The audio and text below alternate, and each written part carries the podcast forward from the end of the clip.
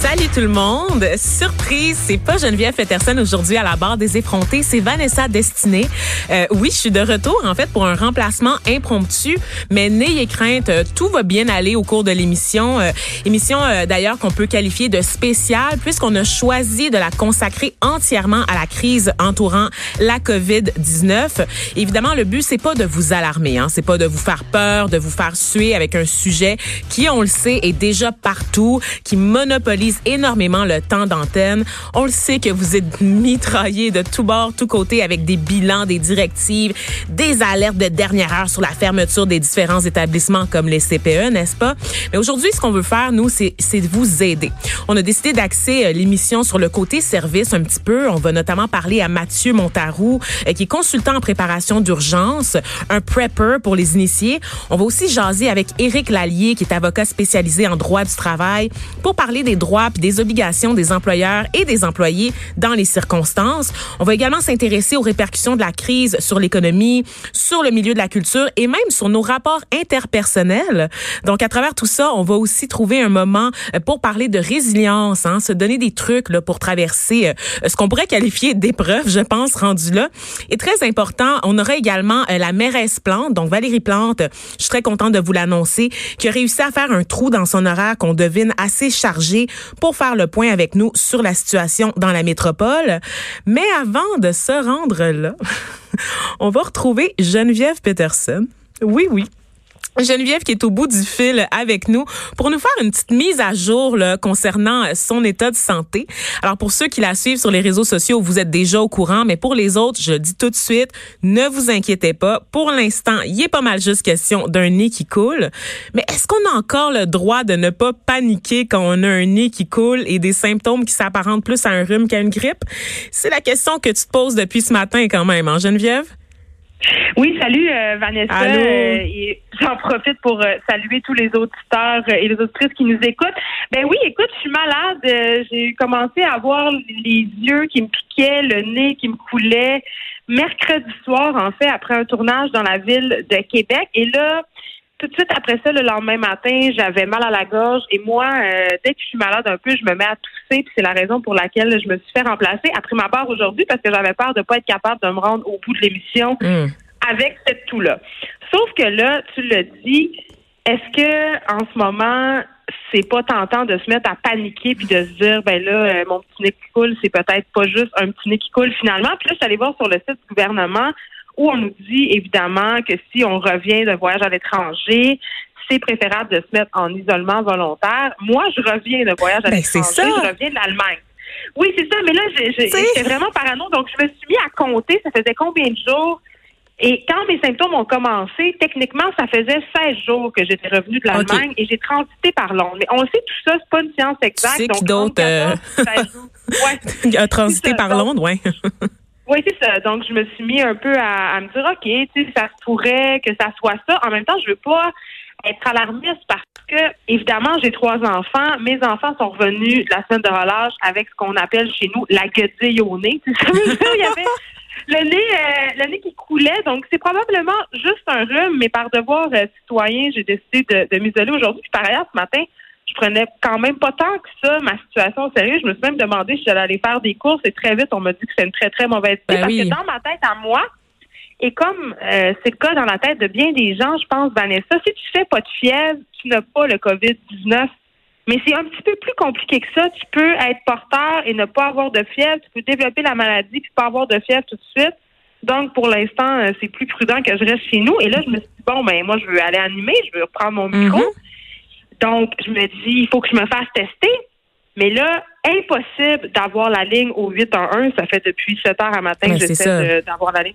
La ligne C'est qui est évidemment débordée, là, on le comprend là, avec les, les demandes d'un peu partout parce que les directives changent. On constate aussi que les symptômes que tu décrivais tout à l'heure, ben c'est pas une science exacte non plus. Tu sais, le, le, le virus est tellement nouveau qu'on peut pas déterminer avec précision c'est quoi exactement les symptômes. Tu sais, on se base sur quelques cas étudiés, mais on peut pas on peut pas généraliser. Et on sait que beaucoup de gens sont asymptomatiques en fait, ne présentent aucun symptôme. Surtout quand on est jeune, on est en bonne santé, ça devient plus difficile à Donc, euh, un vent de panique vraiment là, qui, qui souffle sur, euh, sur nos institutions, évidemment.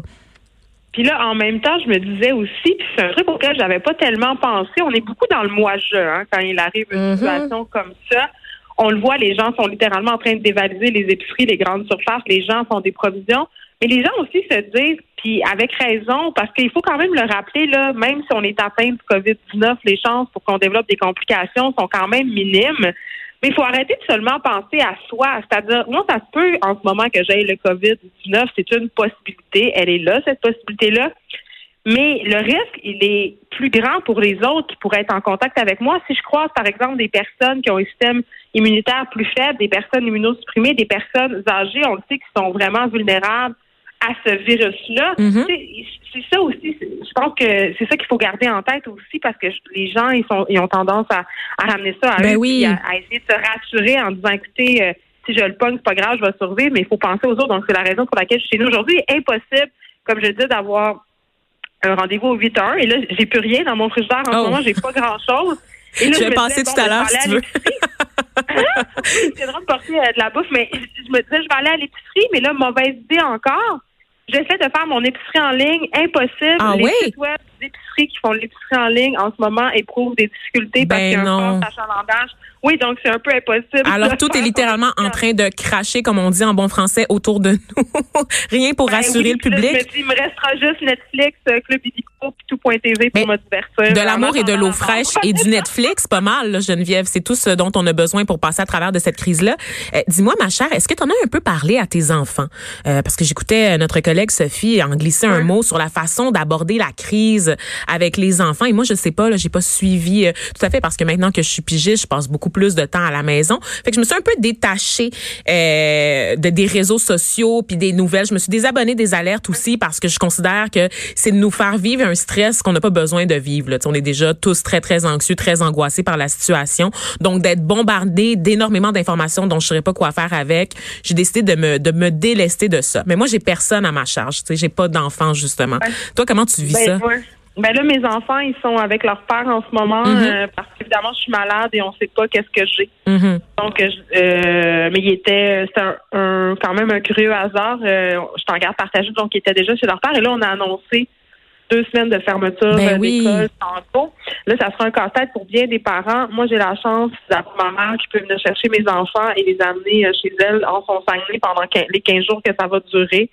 Donc, euh, ça sera ça pour moi. Mais là, il y a des parents qui commencent à s'organiser. J'ai vu des pages d'école primaire, Facebook privé se. Il y a des parents qui organisent des rondes de garde. Il y a des parents, justement, qui essaient de pallier au fait que les garderies aussi vont être fermées.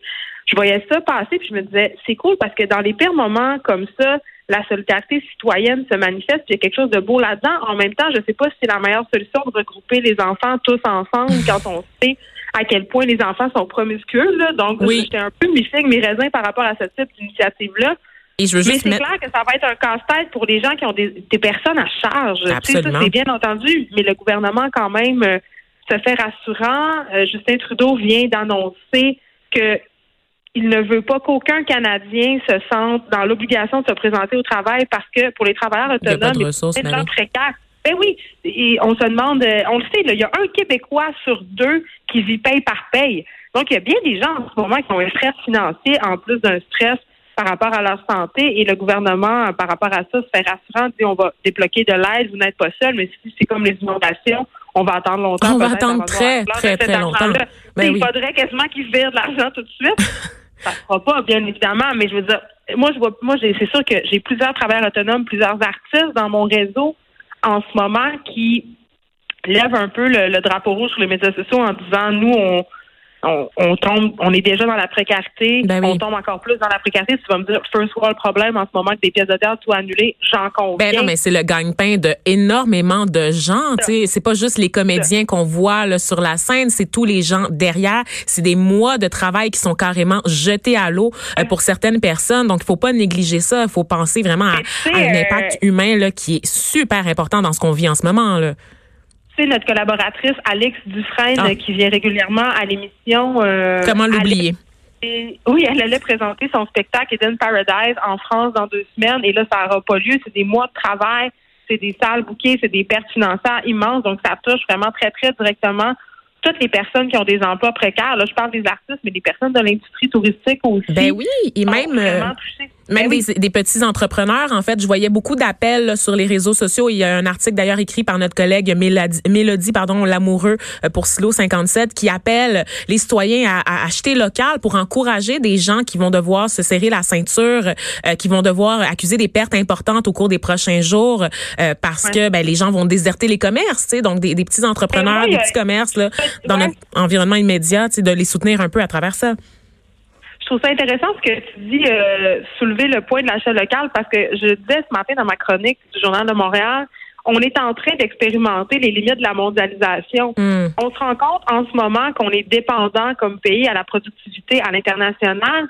Et peut-être que ça sera l'occasion d'avoir une prise de conscience collective, à savoir c'est important de déployer les choses chez nous, c'est important de fabriquer les choses chez nous, c'est important aussi d'acheter chez nous pour protéger cette économie-là.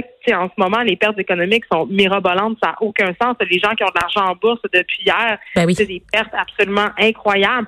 Donc, peut-être que ça va nous aider à changer nos comportements par rapport à, la surconsommation. Ben, à notre rythme de vie, absolument. Puis si on va dans le côté plus philosophique de la chose, une discussion, carrément une grosse discussion sur euh, notre rythme de vie très effréné, surtout en Amérique du Nord. Je pense que ça, ça impose la réflexion. Tu sais, toute la, la, réflexion autour notamment du télétravail, par exemple. Tu sais, euh, comment ça se fait que c'est pas plus accessible? Comment ça se fait qu'on accuse un retard aussi important au Québec sur quelque chose qui devrait être accessible pour l'immense majorité des citoyens? Euh, même les besoins aussi qui se transforment parce que je voyais beaucoup beaucoup de gens euh, euh, insister sur l'importance d'avoir une connexion Internet dans des cas comme ça, là, quand tu peux pas aller au travail, quand tu peux pas te déplacer. Si la ville se met en quarantaine du jour au lendemain, euh, l'importance d'avoir des moyens de communication, ça passe par l'Internet, ça passe par un, système qui est garanti pour tous les citoyens. Et à, ce jour, ça ne l'est pas encore au pays et même au Québec. Tu sais, je veux dire, il y a quelque chose quand même là. Ben, je pense qu'on est en train d'expérimenter les limites du système capitaliste. C'est peut-être une bonne chose un peu de remettre certaines pratique qu'on tient pour acquise euh, en question.